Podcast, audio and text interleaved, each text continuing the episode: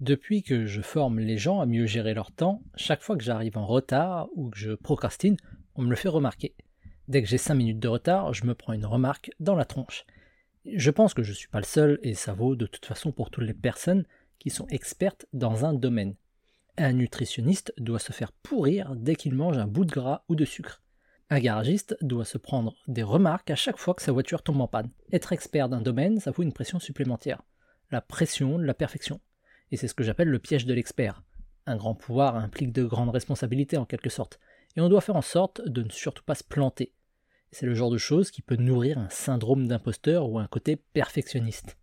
Et à la longue, ça alourdit la charge mentale et ça augmente le stress et l'anxiété.